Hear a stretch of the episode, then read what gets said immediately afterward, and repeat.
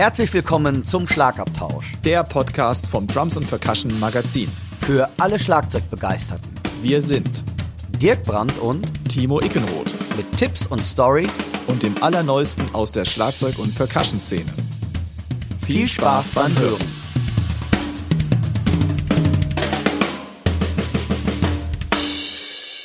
Der heutige Podcast wird euch mit freundlicher Unterstützung vom Music Store Professional aus Köln präsentiert.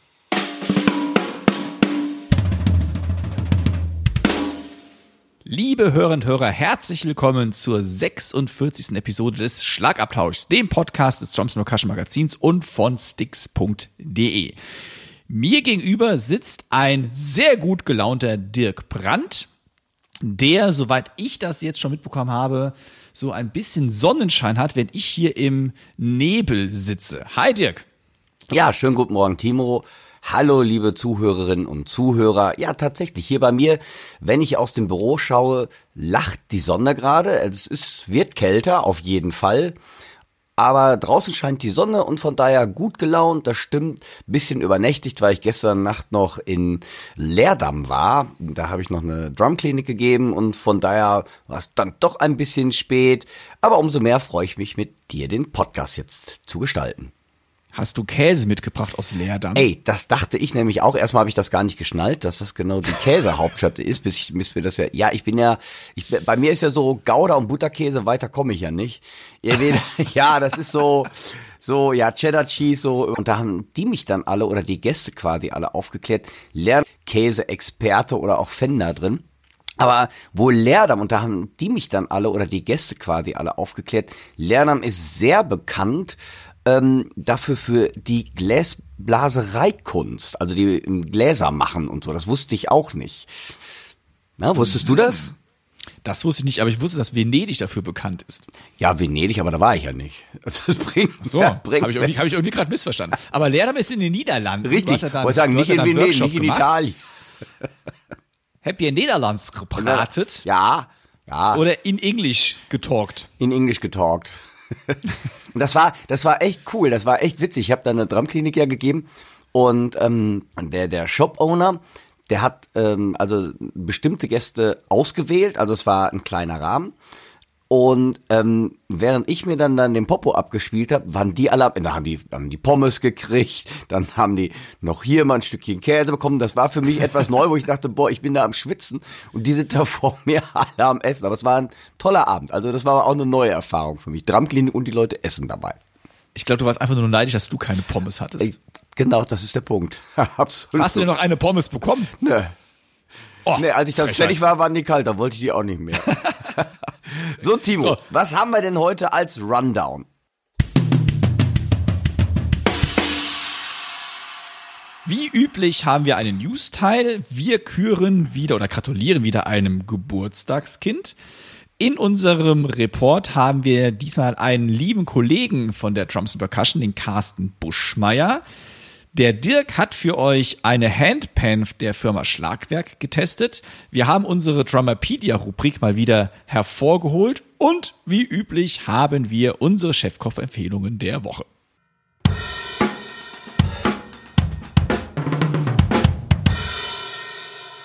Die letzten News waren immer so etwas kurzfristig von uns angekündigt. Diesmal habt ihr etwas mehr Zeit, euch auf die Sachen vorzubereiten. Und beginnen möchte ich mit dem 10. Bergischen Jazz Workshop. Der findet vom 14. Oktober bis zum 16. Oktober statt. Und zwar im Antonius-Kolleg in Neunkirchen-Seelscheid. Und dieser Workshop ist eben nicht nur für Schlagzeuger oder Schlagzeugerinnen interessant. Im Dozententeam des diesjährigen Jazz-Workshops sind sieben wichtige Instrumentengruppen vertreten. Unter anderem mit dabei sind Matthias Akio Nowak am Bass und der New Yorker und Wahlkölner Trory Montlek. Dementsprechend ist die Teilnahme für Lernende aus unterschiedlichen Instrumentengruppen möglich, die in mehrere Bands eingeteilt werden. Die Zusammensetzung der Bands wird von Dozenten und Dozentinnen zu Kursbeginn ermittelt und festgelegt. Anschließend arbeitet ihr dann in euren Bands und der Rhythmussektion sowie mit den jeweiligen Dozierenden eures Instruments im Unterricht zusammen. Abends gibt es die Gelegenheit zum Freien Jam und gemeinsam werden dann Stücke erarbeitet, die am Sonntag, den 16.10., entweder beim Abschlusskonzert gespielt oder wie in den vergangenen Jahren mit den jeweiligen Bandteilnehmern zur Verfügung gestellt werden. Den Link zur Anmeldung findet ihr natürlich in den Show Notes.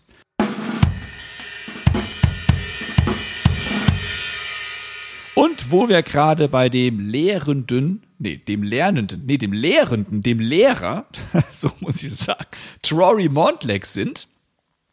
Der Trory ist nämlich auch auf Tour. Also wer sich schon mal über den netten Herrn informieren möchte und mal gucken, wie der so Jazz spielt, der kann dies tun. Denn er ist, äh, wie gesagt, unterwegs anlässlich des neuen Albums Quiet Fortitude und dort ist er zusammen mit der Altsaxophonistin und Flötistin Carolina Strassmeier zu hören, die in der WDR Big Band gespielt hat, dem Vibraphonisten David Friedman und dem Bassisten Hans Glawischnik. Und Troy sagt selbst über sein neues Album, die Worte Quiet Fortitude stehen für die unterschiedliche Hingabe, das Durchhaltevermögen und die Liebe zur Improvisation, die uns auf unserer musikalischen Reise vorantreiben. Unsere neueste CD öffnet neue Welten, geprägt von spontaner Improvisation, verwoben mit komponierten Stücken. Also, wer sich den Troy live anschauen möchte, für Kurzentschlossene jetzt doch leider, besteht dazu die Möglichkeit, am Samstag, den 8.10. im Jazzclub in Hannover und am Sonntag, den 9.10. beim Peng Festival in Essen. Weiter geht's dann Ende Oktober. Auch da findet ihr natürlich alle weiteren Termine und den Link in unseren Shownotes. Und wer den Troy noch gar nicht kennt, im Archiv der Drums Percussion für alle Abonnentinnen und Abonnenten zugänglich, frei zugänglich, muss ich natürlich sagen. Alle anderen können auch ins Archiv, aber müssen dann doch einen kleinen Obolus entrichten. Findet man ein Porträt mit dem Titel Drama aus Liebe und Berufung erschienen in der zweiten Ausgabe des Jahres 2016.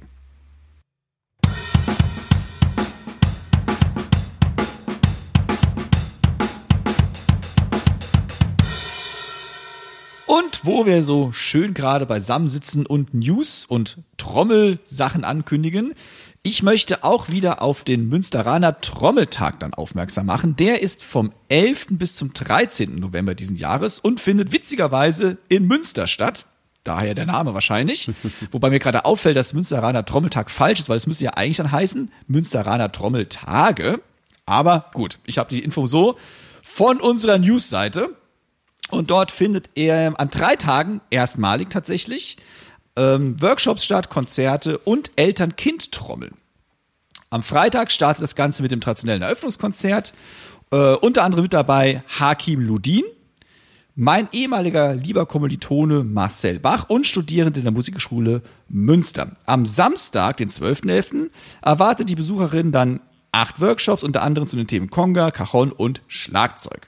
Dozierende sind neben den eben erwähnten Hakim Ludin und Marcel Bach auch die Silke Bischoff, Dorothee Marx.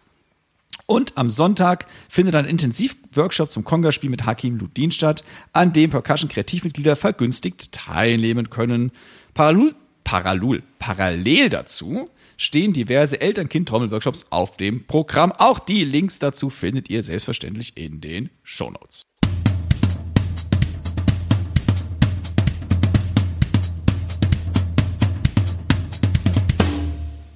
Dirk, du musst wieder dran glauben, denn natürlich musst du wieder unser Geburtstagskind erraten.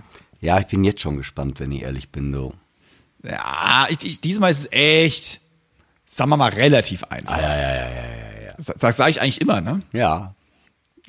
Also ich bin gespannt, wirklich. Ihr glaubt gar nicht, wie ich sitze hier dann manchmal und dann will man ja auch nicht ganz so blöd dastehen und manchmal kommt man echt nicht drauf.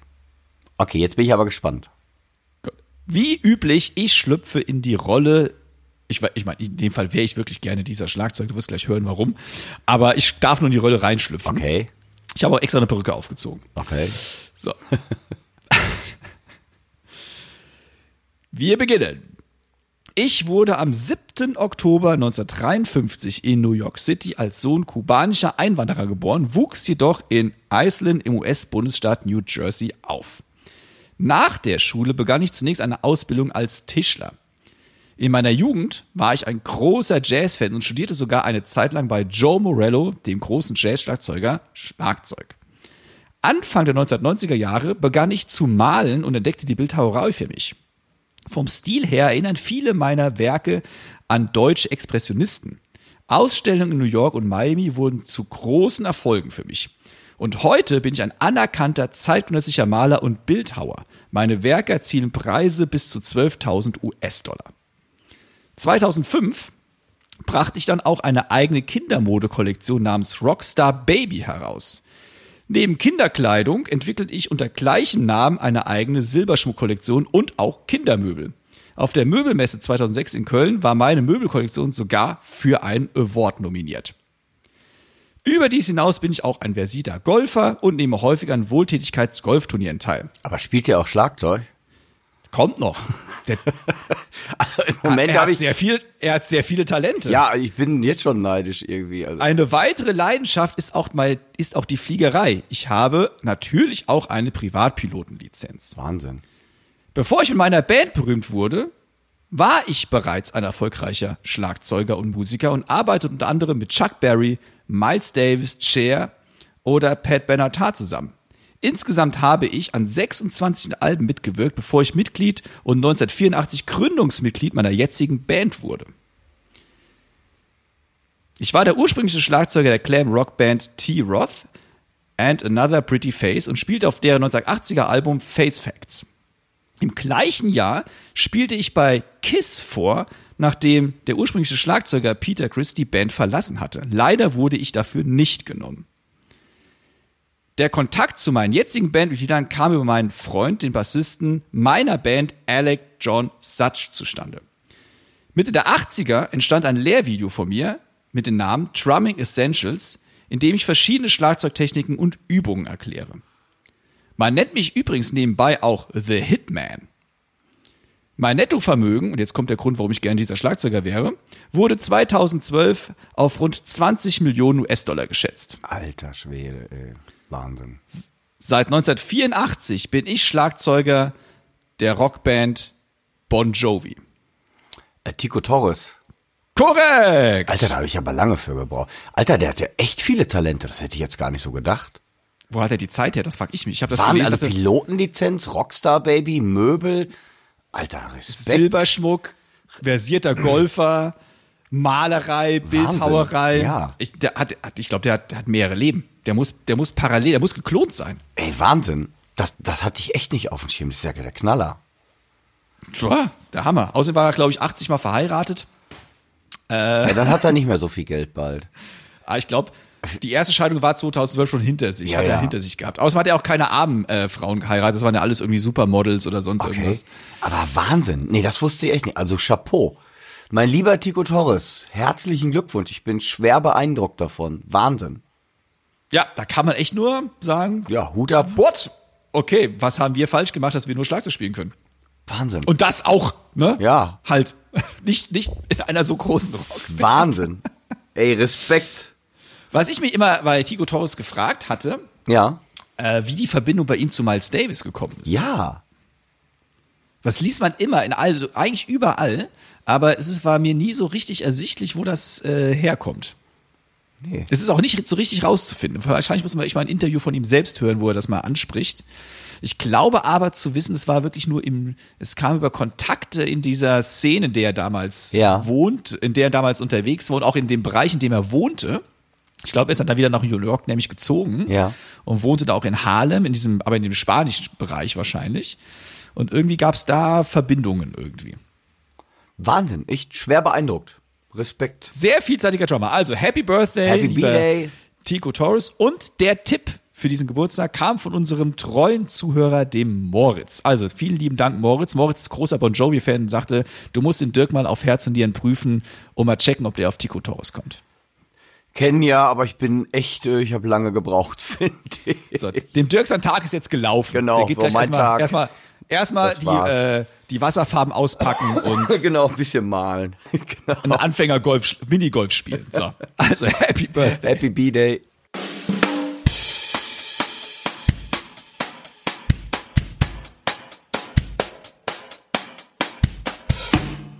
Timo, du hast ja jetzt einen ganz interessanten Interviewpartner heute, denn Wir haben ja in der Drums und Percussion viele Testberichte und viele Leute fragen sich ja auch manchmal dann, wie kommen denn diese Testberichte zustande?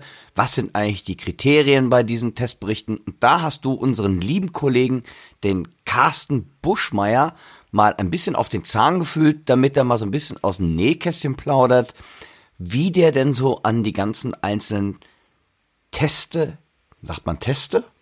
Hm. Ein Testi? Testi? Test, also, habe ich wahrscheinlich viel zu scheren, aber okay. Ich, ich hätte es gesagt, Tests. Tests, ja genau, Teste ist auch nicht Tests, genau, Tests ist glaube ich einfach, äh, habe ich wahrscheinlich viel zu schwierig gerade gemacht. Also wir müssen gerade bitten, bitte alle Deutschlehrerinnen und Deutschlehrer, Yo. die letzten zehn Sekunden haben sie nicht mitbekommen. Genau, alle Deutschlehrer bitte weghören. Also wie denn diese ganzen Tests in der Dumps und Percussion eigentlich so angegangen werden. Timo, erzähl doch mal ein bisschen. Ja, da brauche ich ja gar nicht mehr viel zu, zu erzählen. Du hast ja schon eine sehr schöne Einleitung gemacht. Der Carsten Buschmeier ist ein alter Redakteur, nicht, dass du alt bist, Carsten, um Himmels Willen. Carsten, ich habe das nicht gesagt. Schon lange schon dabei, schon lange dabei, schon lange dabei, aber natürlich nicht lange genug, dass der Carsten alt sein könnte. Das wollen wir gerade mal hier festhalten. Oh je, jetzt habe ich mich um Kopf und Kragen hier Yo. gebracht. Also, der Carsten testet äh, fleißig und schreibt Berichte für die Drums und Percussion. Und da ihr das letzte Mal ja den Kurt Radke, unseren Chefredakteur, mal gehört habt, was eigentlich so seine Aufgaben sind im Verlag und für die Zeitschrift, haben der Dirk und ich uns gedacht, lass uns doch mal die anderen Kolleginnen und Kollegen auch mal vors Mikro holen und mal äh, auf den Zahn fühlen, was die denn jetzt eigentlich so treiben. Und ich finde das ganz interessant, diese ganzen Testberichte, weil es ist echt Arbeit, das kann man jetzt schon mal wirklich festhalten. Aber was genau das ist und wie das genau abläuft, das kann euch natürlich der Carsten am besten selbst erzählen. Und dann hören wir doch mal rein, was er uns so gesagt hat. Hallo Carsten, schön, dass wir uns mal persönlich, kann man das so sagen, zumindest virtuell persönlich über Zoom hier treffen. Erstmal noch ein großes Dankeschön an dich. Du hast mir nämlich eine seinerzeit mal in einem Paket etwas mitgeschickt, über das ich mich sehr gefreut habe ich möchte jetzt nicht hier zum Alkohol trinken äh, animieren, aber es war sehr lecker. Das kann ich schon mal da zu sagen. Also äh, gerne öfter sowas. Das haben wir, glaube ich, auch schon mehrmals im Podcast gesagt. Ne? Also wenn du noch mal was zuschickst, ich hindere dich nicht daran, noch ein paar Sa Sachen extra beizulegen. Stimmt, ähm, ja, erstmal. Ich ja, hoffe, es hat geschmeckt. Es war sehr gut. Ich habe nicht alles auf einmal getrunken, das kann ich auch nicht. Ja, das, das ist auch besser so. Das ist besser so. also auch danke, dass du die Zeit gefunden hast. Du bist ja auch schwer busy nicht nur als Schlagzeuger, sondern auch mit Family. Und wir haben heute den 3. Oktober. Das heißt, wir beide arbeiten am Tag der deutschen Einheit, was ja auch schon mal schlimm genug ist für uns. Und dann erstmal danke an die Familie, dass sie uns auch freistellen davon. Das ist ja auch nicht immer selbstverständlich. Seit Jahren sind wir auch Kollegen. Du als freier Redakteur, ich ja jetzt auch so ein bisschen mit in dieser Szene mit drin als freier Redakteur bei der Trumps Percussion. Und du bist vorwiegend bei, für mich bekannt als Test wie soll man sagen, als Tester von Equipment, schreibst aber auch ab und zu mal Berichte, Interviews hast du, glaube ich, auch schon gemacht. Das heißt, du bist in der ganzen redaktionellen Arbeit involviert. Aber wie gesagt, Testberichte, das machst du wirklich sehr, sehr regelmäßig und sehr häufig. Man liest deinen Namen immer wieder. Und bevor wir jetzt aber richtig mal ins Eingemachte gehen, und vielleicht haben die einigen Hörerinnen und Hörer von uns so nicht so ganz die Ahnung, wer du eigentlich bist. Magst du dich mal kurz vorstellen, was machst du eigentlich so, wer bist du und ja, wo kommst du her? Ja, wer bin ich überhaupt? Ähm, Carsten Buschmeier ist mein Name und ich komme aus Norddeutschland eigentlich gebürtig, bin aber direkt nach dem Abitur nach Düsseldorf ausgewandert. Der Liebe wegen, äh, eigentlich wollte ich halt nach Hamburg, aber das hat nicht funktioniert. Ähm, und dann bin ich halt in Düsseldorf hängen geblieben, war erst Zivildienstleister im Altenheim und ich glaube, das hat mich ziemlich verändert ähm, weil man da so eine ganz neue Art von Leute kennengelernt hat. Und da bin ich auch da so in die Kunst- und Kulturszene hier in Düsseldorf reingerutscht. Da haben sich ziemlich viele, ziemlich viele neue Sachen ergeben und so. Und dann habe ich direkt danach angefangen zu studieren. Erst auf der Fachhochschule Sozialpädagogik. Das war dann nicht so ganz meins. Ähm, und dann hat mich die Professorin auf die Uni geschickt. Da habe ich dann Sozialwissenschaften und Politik und Philosophie gemacht und so auch alles sehr engagiert am Anfang. Äh, irgendwann hatte ich dann aber keine Zeit mehr, weil ich halt immer mehr Musik gemacht habe. Und äh, das aber mit vollem Eifer natürlich. Und war auf der Agostini-Schule in Düsseldorf durch Zufall. Die kannte ich vorher schon, weil ich vorher auch schon in Norddeutschland immer Unterricht hatte, auch mit Agostini-Büchern. Und dann bin ich durch Zufall hier in Düsseldorf in die Filiale vom Laurent Ducloyer reingerutscht, der die damals noch gemacht hat. Und ähm, da war ich ein paar Jahre alt tatsächlich letztendlich habe ich das, das Agustin-Diplom gemacht und äh, weiß also auch, was ich tue. So. Ähm, ja, und dann habe ich halt immer mehr angefangen, Unterricht zu geben. Und ähm, das ist so mein Hauptstandbein eigentlich schon die ganze Zeit. Habe aber immer wieder ähm, bei Firmen gearbeitet, wie bei Kirchhoff Schlagwerk war ich mal eine Zeit lang Produktmanager oder bei GS Hörgeräteakustik war ich mal Berater für ein System von In-Ear-Geräten, die die halt hätten auf den Markt bringen wollen. Da ein Jahr lang mitzuarbeiten, das war super, weil man da äh, normalerweise als Schlagzeuger ja gar nicht reinkommt. So, das war wirklich eine ganz andere Welt ähm, und auch sehr interessant. Da habe ich auch eine Menge gelernt.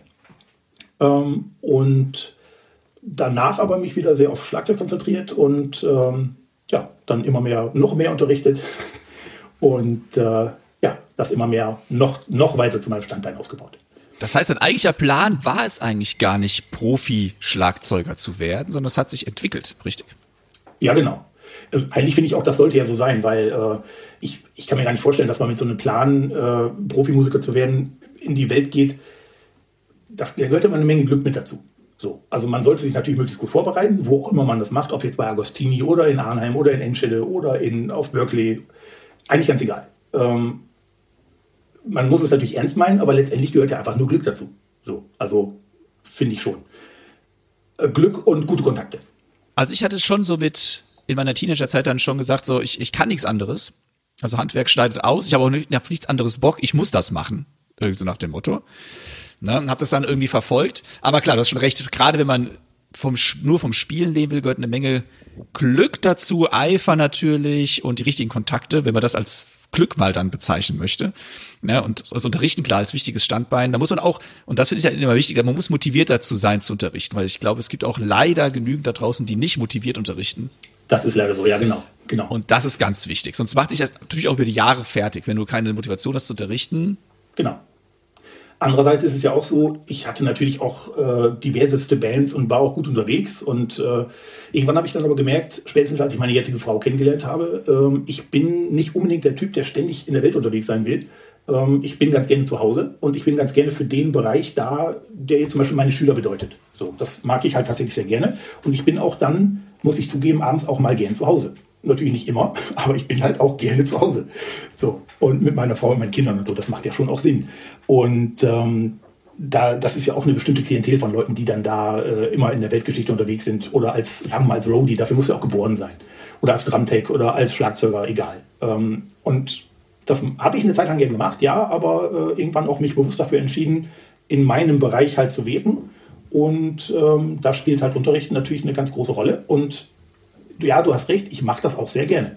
Und ähm, was mir da immer wieder auffällt, ist zum Beispiel, dass du selbst die einfachsten Rhythmen, wo andere Leute vielleicht fragen, jetzt machst du das schon wieder zum tausendsten Mal und dann wieder mit dem neuen Schüler.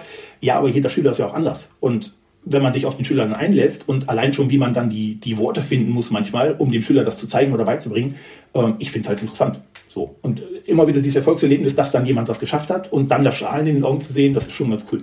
So. Und ich finde, man lernt viel über sich selbst. Das auch noch, genau. Manchmal auch Erschreckendes, aber. Meistens Erschreckendes. ja, nein, so weit will ich nicht gehen.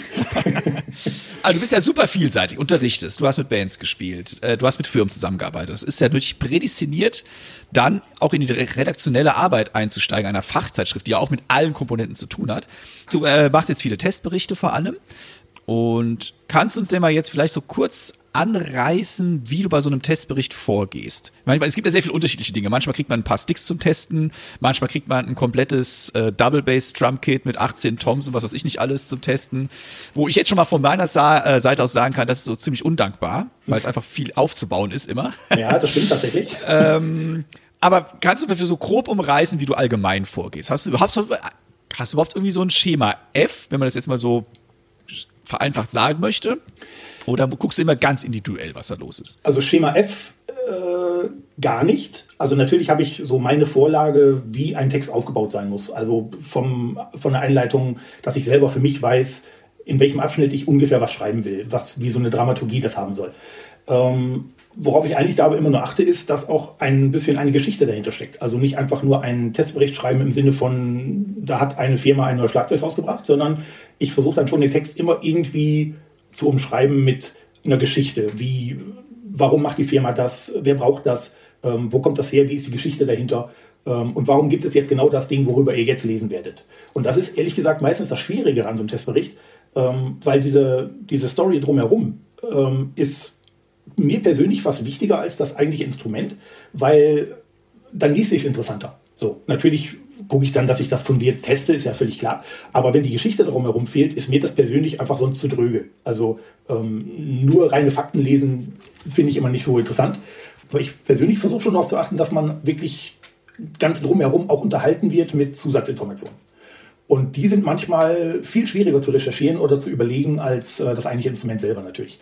Was die Instrumente selber angeht, aber äh, habe ich da gar keine Präferenzen. Das ist, also ich freue mich genauso über ein, Schla ein paar Schlagzeugsticks wie über äh, tatsächlich das Drum Kit mit 18 Toms. Das ist beides immer sehr, sehr cool. Äh, wobei, du hast natürlich recht, das ist ähm, beim großen Set natürlich sehr viel aufwendiger. Ähm, ist, man schreibt darüber aber natürlich auch mehr und kriegt dann natürlich auch mehr Geld dafür. Also von daher hält sich da schon die Waage. Aber prinzipiell finde ich beides gleichzeitig interessant, weil beides ist ja so ein Handwerkzeug, was man halt haben muss. Und ähm, ohne die Stöcke könnte man auf dem 18-tommigen äh, Double Bass Set ja auch nicht spielen. Also von daher haben auch die Stöcke ihre Berechtigung. So, und auch da gibt es immer irgendwelche Neuigkeiten. Das ist ja auch faszinierend. Ja, krass, ne? So. Wie man aus einem Stück Holz so viele verschiedene Sachen machen kann. Ja, genau. Und tatsächlich ist es meistens so, ja, wenn man ein neues Paket bekommt, da denke ich manchmal schon, ja, was will man da jetzt noch verändern? Noch wieder ein neues Becken, noch wieder ein neues Pastix oder noch mal ein neues Fell. Aber es ist jedes Mal so, da machen sich ja Firmen auch Gedanken. Die bringen ja nicht einfach irgendwie einen Blödsinn auf den Markt, sondern das macht ja auch Sinn, was die machen meistens.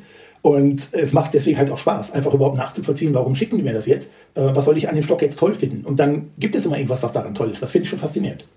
Ist es denn so, weißt du, was du vorher geschickt bekommst in der Regel? Oder ist es manchmal so ein Überraschungspaket? Also stehst du manchmal so wie Weihnachten. Ach, guck mal, hier sind 30 Pakete vor der Haustür. Was ist denn heute geworden? Ja, tatsächlich ist das manchmal so, ja. Und ich muss auch leider sagen, meistens schicken die Firmen nicht so was Tolles mit, wie ich dir dann mitgeschickt habe.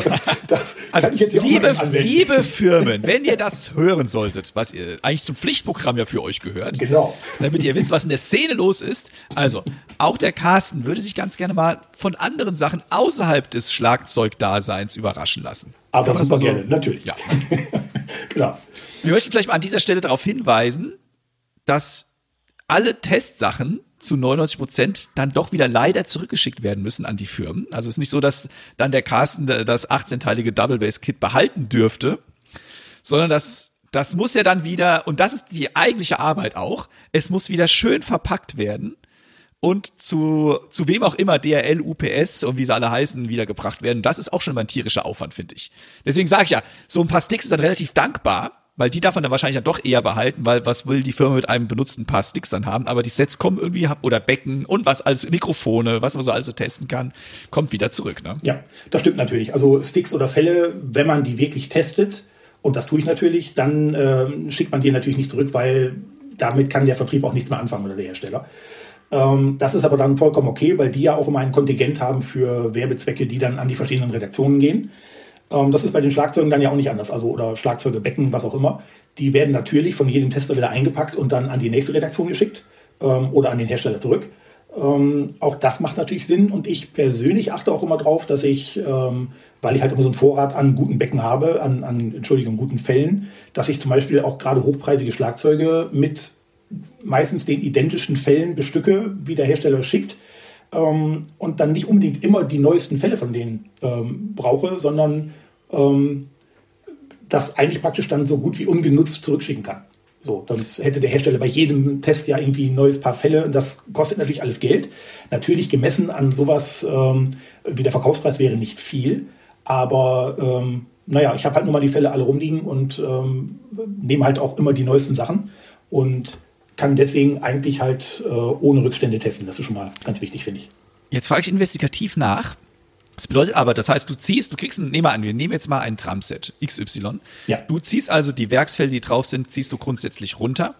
Wir reden jetzt nur von den Schlagfällen, nicht von den Resonanzfällen. Ja, nicht grundsätzlich. Also es kommt immer darauf an, mit was die bestückt sind. Wenn zum Beispiel habe ich gerade das Pearl President im Test, das hat ja diese äh, Remo-Fälle mit dem Dot drauf. Äh, die habe ich nun gerade nicht rumliegen, denn die nehme ich natürlich halt auch vom Werksset, damit ich genau weiß, warum die da drauf sind, natürlich. Aber so Standardsache wie, wie, wie ein beschichtetes oder clear-coated, äh, clear ähm, Remo-Feld, das hat man natürlich irgendwie tausendfach rumliegen. Die habe ich auch alle neu und in allen Ausführungen. Ähm, da ziehe ich dann schon mal die normalen Fälle ab und tu meine drauf, ja. Auch jetzt da nochmal, weil das ist ja eine Philosophiefrage jetzt. Ne? Ich meine, viele Leute ziehen ja grundsätzlich keine Fälle auf eine andere Trommel, die nicht von dieser Trommel ursprünglich schon mal draufgezogen war. Also mache ich zum Beispiel. Ja? So, das heißt aber, du sagst, okay, das ist halt ein 14 Zoll Fell, das muss auf mein Schlagzeug passen, das in meinem Unterrichtsraum steht, was immer, aber genauso auch, was beim nächsten Testset ankommt.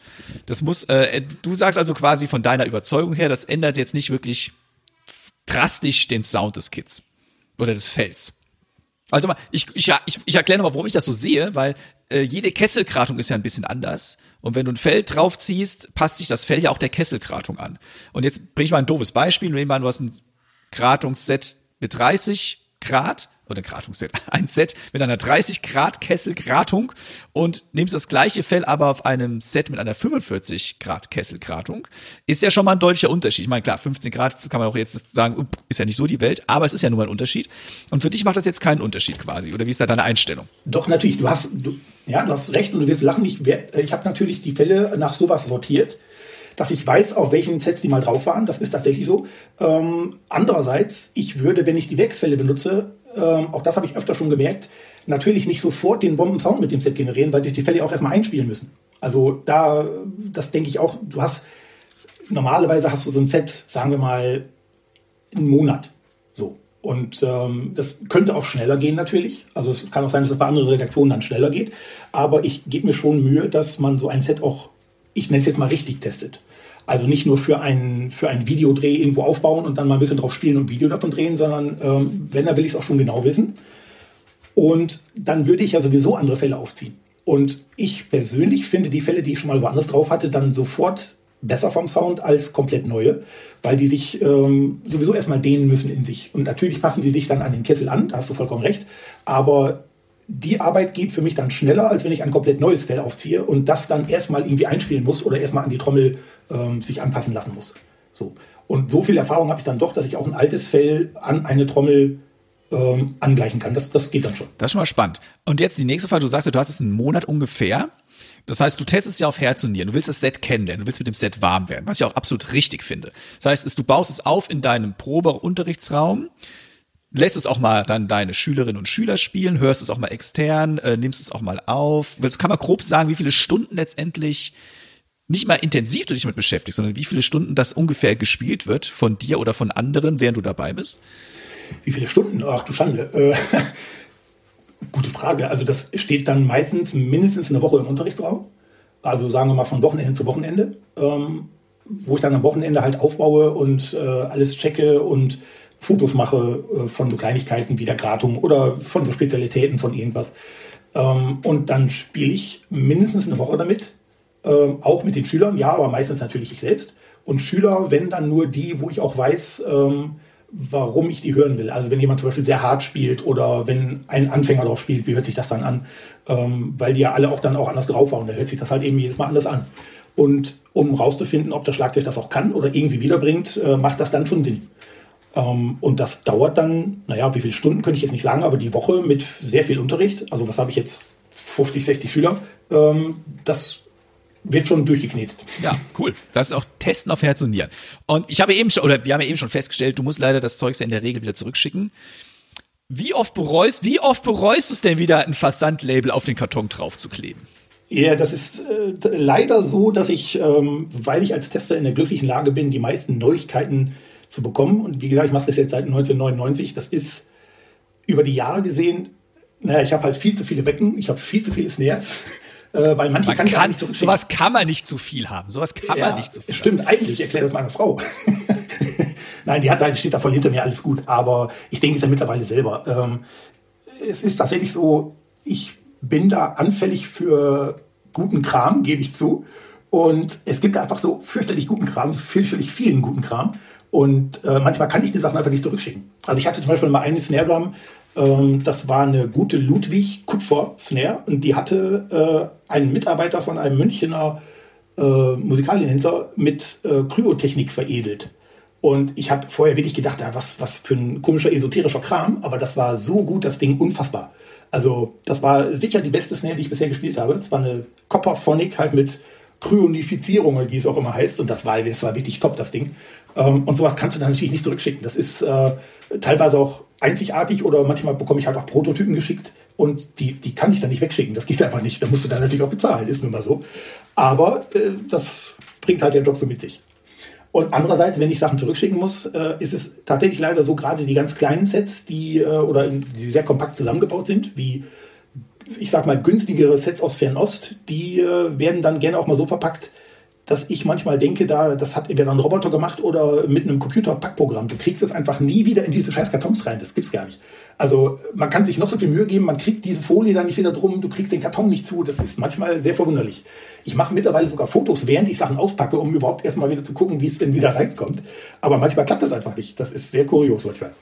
Du bist ja jetzt, wie gesagt, du machst ja nicht nur die Testberichte, du hast ja auch, du machst Interviews, du machst Reports und, und, und, und, und. Hast du denn so ein persönliches Highlight, wo du sagst, boah, das ist jetzt das war so mega. Es kann jetzt alles möglich sein, was mit der mit deiner redaktionellen Arbeit zusammenhängt. Gibt es da irgendwas, was du uns berichten kannst? Interviews mache ich nicht so oft. Äh, das ist ja auch immer so ein, ein großartiges Ding von Heinz Kronberger gewesen zum Beispiel. Der hat das immer super gemacht.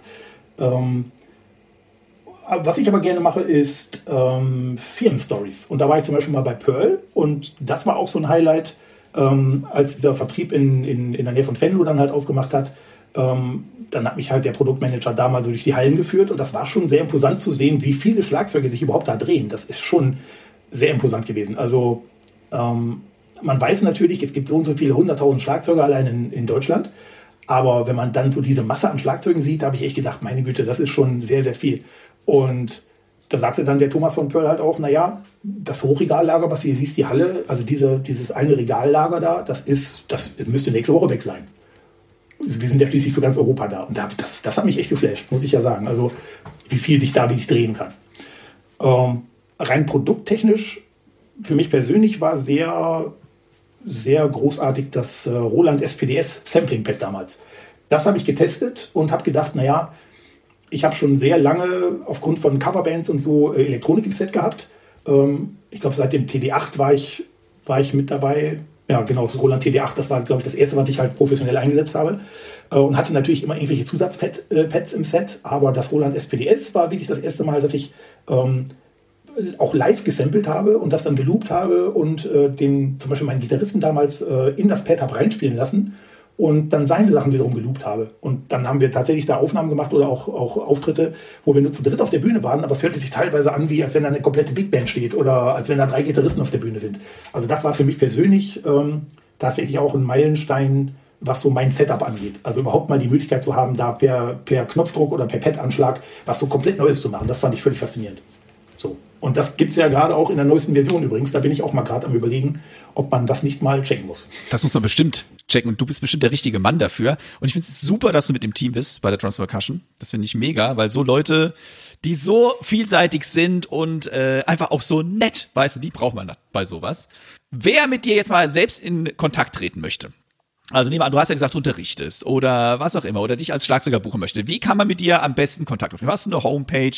Wie sieht's bei Social Media aus? Wo kann man dich überall finden? Also tatsächlich ähm, habe ich schon seit, boah, ich weiß gar nicht wie lange, ähm, meine Internetseite einfach nur carstenbuschmeier.de. Ähm, da habe ich aber gerade alles nur darauf reduziert, einfach Links zum Beispiel zu Facebook zu machen, weil ich gerade mit einer äh, ganz lieben Frau, die super Marketing beherrscht, äh, eine neue Internetseite aufzuziehen, die da heißen soll coolschool.de und cool mit Q tatsächlich. Einfach damit es besser im Gedächtnis bleibt.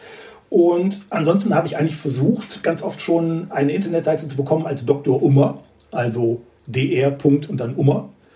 Wenn man es einfach nur liest, heißt es dann Drummer oder Drummer. So. Und das fand ich immer ganz lustig, weil unter dem, ich nenne es mal Markennamen, mache ich schon ganz lange sowas wie ähm, Leuten helfen beim Schlagzeugaufbau, wenn man, wenn man sich gerade was gekauft hat beim, beim Händler. Man kriegt dann einfach nur die Kartons nach Hause und dann wissen viele Leute nicht, wie das dann aufgebaut aussehen soll.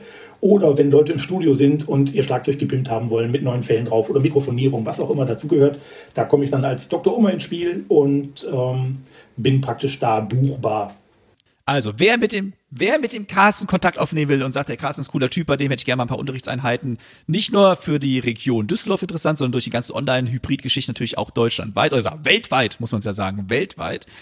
Und ja, alle Links zum Carsten findet ihr natürlich auch hier in den Show Notes dann vom Podcast. Und äh, wenn dann die neue Seite endlich online ist, werden wir das auch nochmal featuren. Auf jeden Fall, lieber Carsten. Ja, super. Genau, ich wollte dann ja auch noch, wenn die neue Seite fertig ist, äh, da bist du ja auch bei der Drums Percussion als äh, Premium-Partner, heißt das so? Das nennt sich Premium-Partner, ja. Premium-Partner, genau. Ja, das werde ich natürlich auch machen und dann äh, einfach, um dabei zu sein und einfach, um das noch ein bisschen breiter zu treten. Ja, yeah, cool. Lass uns das mal hier an der Stelle beenden. Wir könnten stundenlang weiter quatschen.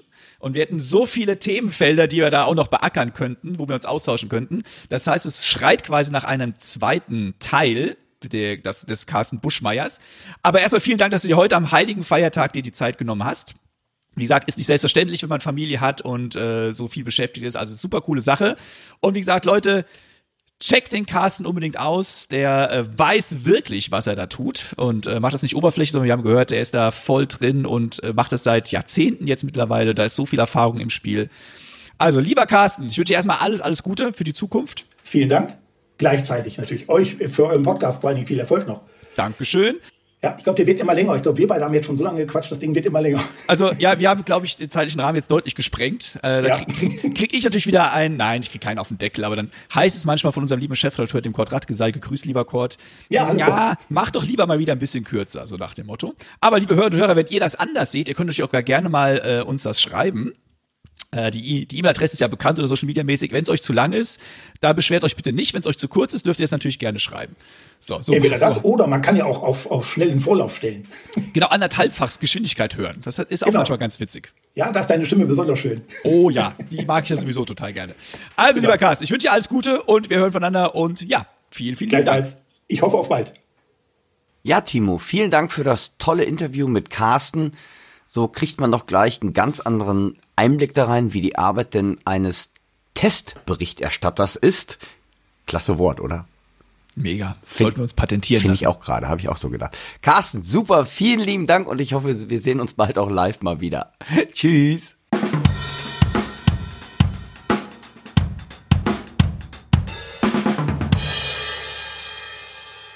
Wir sind jetzt in der Gearcheck-Rubrik angekommen und wie ich ja schon in der Einleitung gesagt habe, der Dirk hat mal wieder etwas unter seine Finger bekommen, mit dem er regulär nicht so viel unterwegs ist, aber es kann ja noch werden.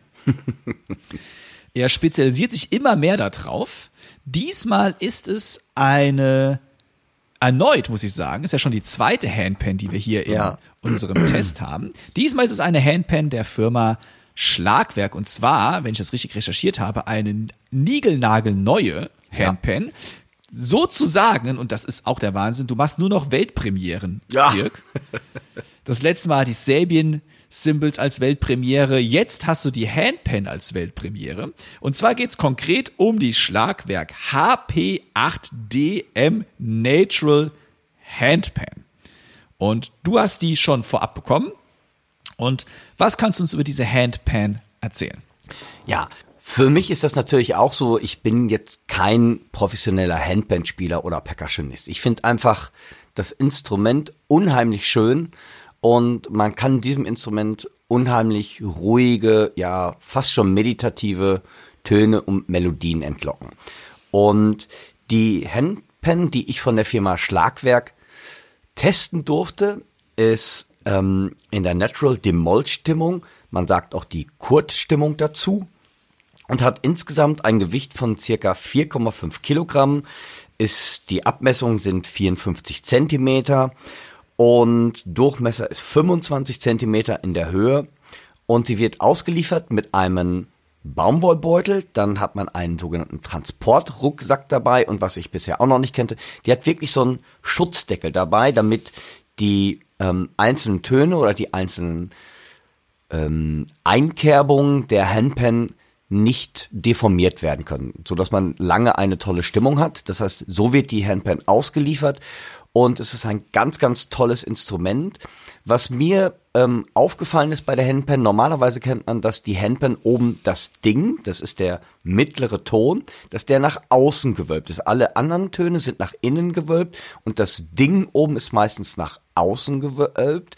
Und das ist bei dieser Handpan anders, sondern das ist die erste Handpan, die ich so kenne, wo auch das Ding nach innen gewölbt ist. Und das war für mich sehr neu. Und die Firma Schlagwerk benutzt ähm, als Material das sogenannte Vibrastahl. Früher war es so, dass meistens Kohlenstoff und Edelstahl der letzte Schrei so in der Handpan-Herstellung waren. Und Schlagwerk hat dann äh, mit ihrer Legierung des sogenannten Vibrastahls ähm, neue Wege erkundet und dadurch ist die Handpan mehr geschützt vor Korrosion, also vor Rost und hat dadurch laut Schlagwerk auch einen besseren und klareren Klangcharakter. Und das kann ich auch wirklich so nur wiedergeben. Also die Handpan klingt unheimlich rein, ist sehr sauber gestimmt und was ich finde, für mich als ja mehr als Trommler unheimlich leicht zu spielen. Also man kann dem Instrument auch als ungeübter Handpan-Spieler, glaube ich, sehr viele und sehr viele schöne und ruhige Töne entlocken. Das heißt, man kommt sehr, sehr schnell auf schöne Melodien. Und ähm, was man ebenfalls auch noch gemacht hat, ähm, man hat die Handpan ist in so einem Schwarz gehalten, in so einem dunklen Schwarz und das hat damit eigentlich zu tun, dass die Handpan, äh, dass die Handpan eine eine spezielle Beschichtung bekommen hat.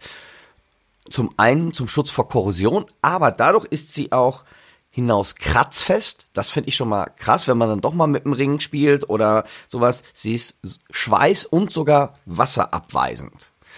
Also es ist wirklich mit dem Instrument, das ist natürlich schon ein bisschen hochpreisiger, aber man hat viele, viele Jahre Spaß daran und viele, viele Jahre auch eine Stimmstabilität, weil das ist natürlich ganz sehr wichtig dabei. Timo? Ich möchte jetzt mal hören. Das ist sogar das Beste. Lasst uns am besten mal reinhören.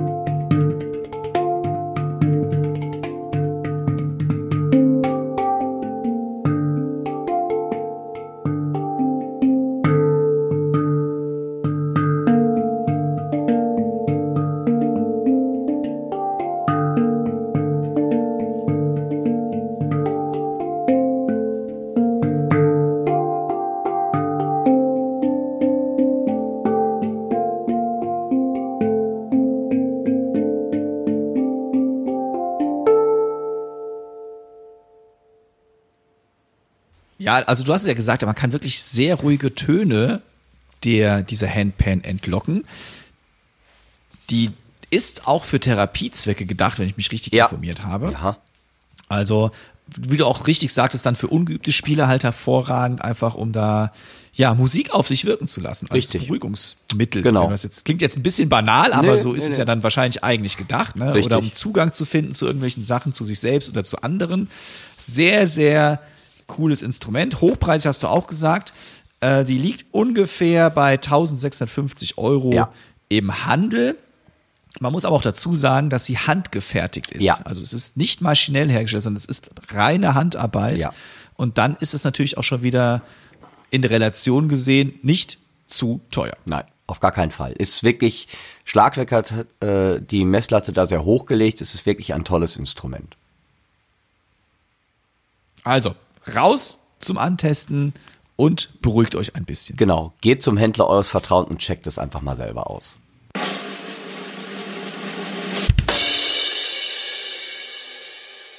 Ihr hört nun eine kleine Werbebotschaft unseres heutigen Sponsors. Hallo liebe Zuhörer, hier ist der Music Store Professional aus Köln und wir freuen uns, diesen Podcast mit unterstützen zu dürfen.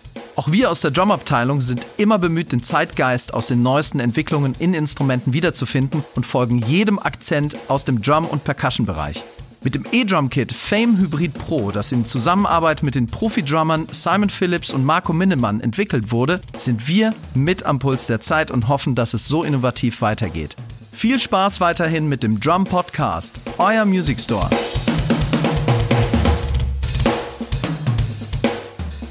Timo, in der heutigen Dramapedia-Reihe, ähm, du bist ja unser History-Nerd und du hast etwas ausgepackt, das finde ich ganz spannend.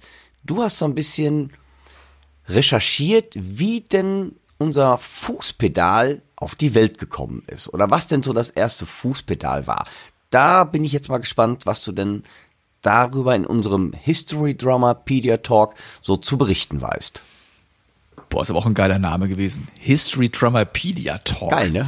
Ich, ich bin selber gerade nach meinem Fauxpas mit den Teste. Mein Gott, ey, Alter. Sehr, sehr schön. Ja, ähm, genau. Es geht um das erste dokumentierte Fußpedal. Das ist entscheidend. Ja. Das erste dokumentierte. Dirk, wann meinst du denn, wann das, wann das, ja, es, gebaut wurde? Ähm, ich hätte jetzt gesagt, ja.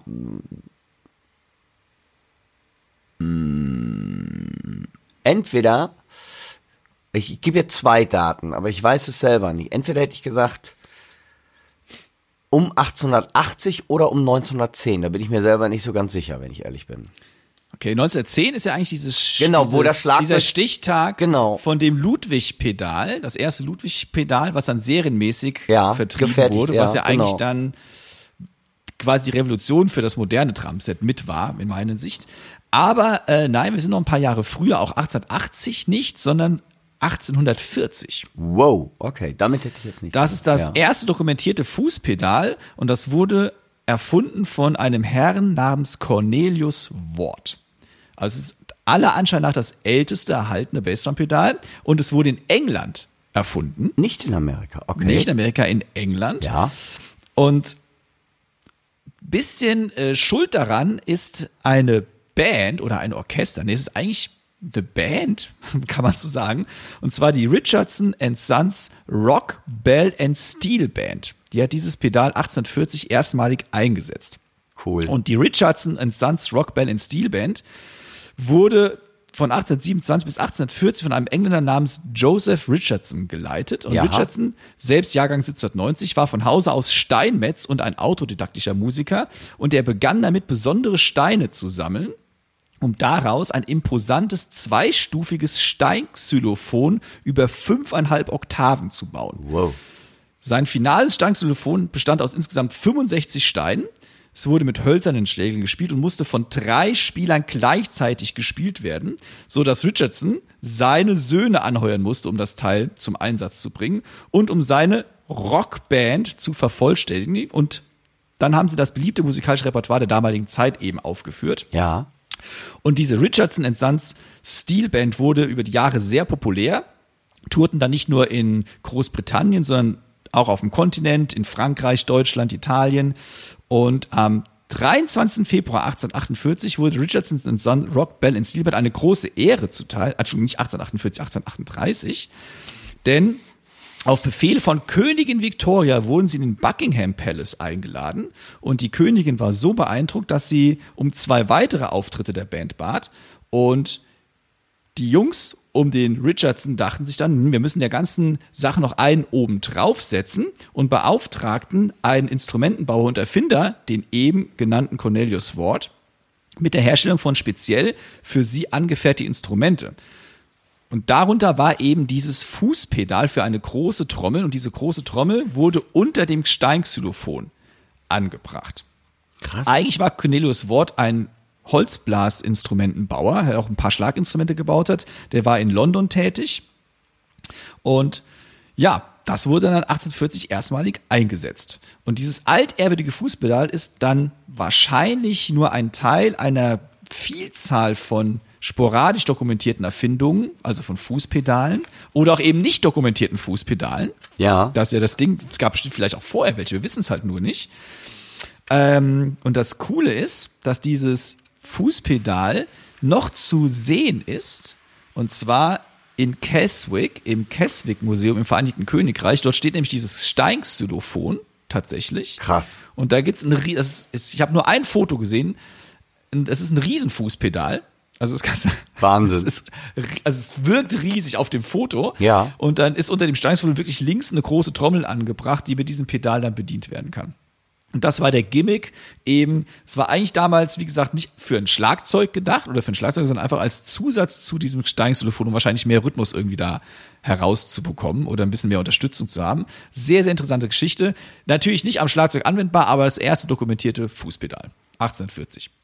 Wahnsinn. Ja, danke für die Geschichte und für diesen Einblick, weil das war mir überhaupt noch nicht bewusst. Also, ihr Lieben, wenn ihr Steinxylophon spielen wollt, dann ran an dieses Bassdrum-Pedal. Super, Timo, Ast rein, danke.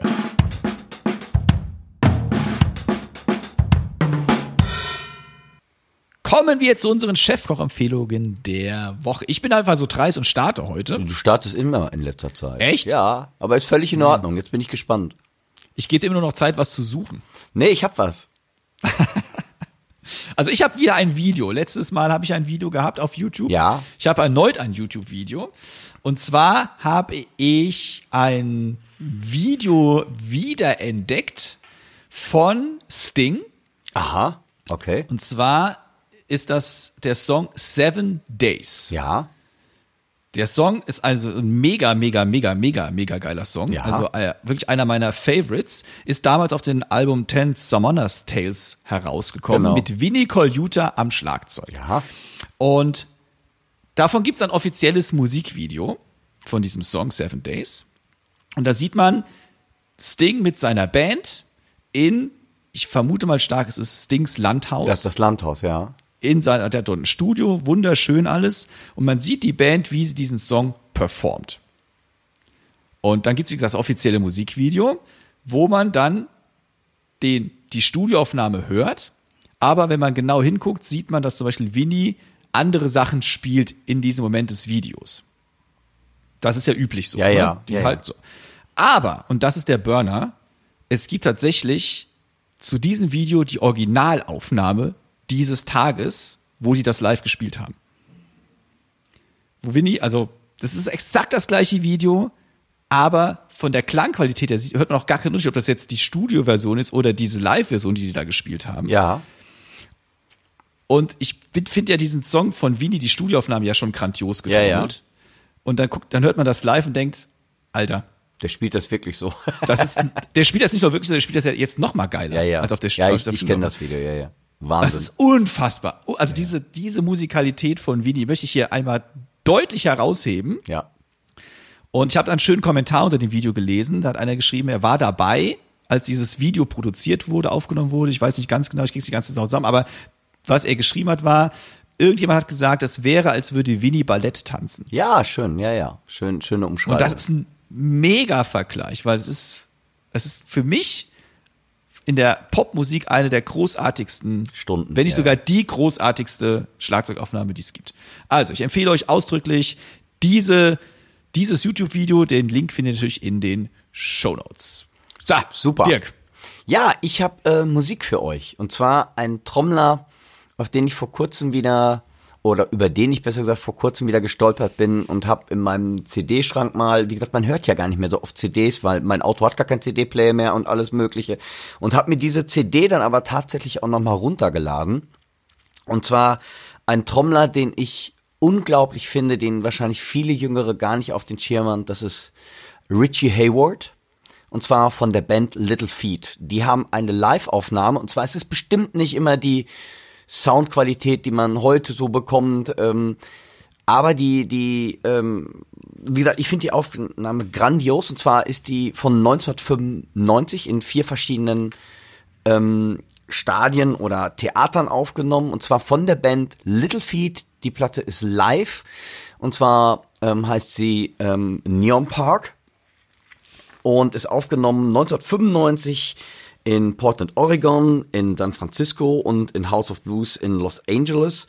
Und der Richie Hayward ist für mich einer, wenn ihr wissen wollt, wie ihr Splashbecken und sowas einsetzen wollt, so ein filigranes, ganz sensibles Spielen, checkt diesen Trommler mal aus. Richie Hayward hat dort der Percussionist dabei, für die Percussionisten, Percussionistin ist Sam Clayton und es ist eine unfassbar eine unfassbare Live-Performance von dieser ganzen Band. Also wie gesagt, musikalisch ist vielleicht nicht jedermanns Geschmack. Also ich find's grandios, aber äh, über Geschmack lässt sich streiten. Aber hört mal wirklich auf diesen Trommler, wie der malerisch, will ich mal sagen, seine Grooves gestaltet, ist wirklich für mich ein ganz, ganz großer Ausnahmetrommler. Richie Hayward leider auch schon von uns gegangen.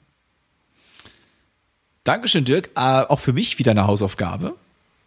Denn den Schlagzeuger habe ich, glaube ich, gar nicht auf dem Schirm. Ja, das haben glaub ich? viele nicht. Den habe ich nicht auf dem Schirm. Nee, ist wirklich ein ganz, ganz interessanter Drama. Also wirklich, ich glaube, es, es kennen ihn viele nicht, aber der spielt, ähm, das ist für mich so ein Typ, so ein bisschen auch wie Manu Katché, ein französischer Trommler. Das führt jetzt zu weit, das auszuführen. Wer das ist, könnten wir vielleicht mal drüber reden. Der wirklich so in sein Spiel so diese Splashes so mit einbaut, in, innerhalb des Grooves. Und das macht Richie Hayward für mich so besonders, wo ich dachte, ah, für den sind Splashes, äh, Splashes erfunden worden. Und nicht, weil ich halt einfach ein kleineres Crashbecken brauche, sondern wie er diese in seine Grooves mit einbaut, unfassbar. Also für mich absolute Empfehlung der Woche. Littlefield Live Neon Park ähm, von 1995 erschienen bei BMG. Also der Trommler, äh, unfassbar. Live from Neon Park. Unbedingt mal reinhören. Also, Musik hören, liebe Leute. Ja. Auch übrigens die äh, Videoaufnahme, die ich euch empfohlen habe, be- hat auch Splashbecken Ja, ja, ja, ja, ja. in ja, Begriffe. Ja, ja. Ohne das heißt, Ende. heute, heute ging es um Splashbecken. Ja. Äh, diesbezüglich zumindest. Also, vielen lieben Dank, liebe Zuhörer und Zuhörer, dass ihr uns hier lauscht und uns beim Nerden die Stange haltet. Es war immer, wie immer, ein Fest natürlich. Wir freuen uns schon auf die 47. Episode. Jupp. Das war heute ziemlich kompakt. Ja, fast, ich würde ich sagen. Also es fühlt sich zumindest so an. Die, die Uhr zeigt vielleicht gleich was anderes. Ja, zeigt Aber es sie. war sehr, für uns beide war es sehr kurzweilig. Ich hoffe für euch auch. Wenn ihr Fragen habt, Anregungen oder sonstiges, schreibt uns bitte an podcast at drumsandpercussion.de und besucht bitte auch unsere Social Media Kanäle. Der Dirk hat natürlich wieder ein Video gemacht zu der Handpan. Das haben wir eben gar nicht erwähnt. Genau. Also unbedingt auf den YouTube-Kanal von Dirk gehen und euch die Handpan nicht nur anhören, sondern auch anschauen. Da könnt ihr auch nämlich auch sehen, wie der Dirk sowas spielt und wie das bedient wird. Und das ist auch schon mal viel mehr Eindruck als nur jetzt hier von dem Hören. Das Video ist immer auch ausführlicher als das, was ihr hier im Podcast hört. Das gilt für alle Gear-Checks übrigens, die wir mal so machen. Ja. Und wir freuen uns natürlich dann auf YouTube, Instagram und Facebook über eine Freundschaftsanfrage, ein Like und ein Abo, je nachdem, wo ihr da unterwegs seid. In dem Sinne, wenn ihr irgendwas habt, meldet euch. Und das letzte Wort hat heute der Dirk. Ja, Timo, ich brauche gar nicht mehr viel sagen. Ich schließe mich dem allen an. Ich wünsche euch eine tolle Zeit. Es sind immer noch stürmische Zeiten. Passt auf euch auf und bleibt uns gewogen. Ähm, sagt es allen weiter, damit wir unsere Reichweite vielleicht auch noch etwas vergrößern können. Ich freue mich schon drauf. Die neue Drums und Percussion kommt bald heraus. Da werden wir bestimmt auch in dem nächsten Podcast nochmal drüber reden. Ich freue mich drauf und ich sage Tschüss, euer Dirk und Euer Timo. tschüss. Ciao. Der heutige Podcast wurde euch mit freundlicher Unterstützung vom Music Store aus Köln präsentiert.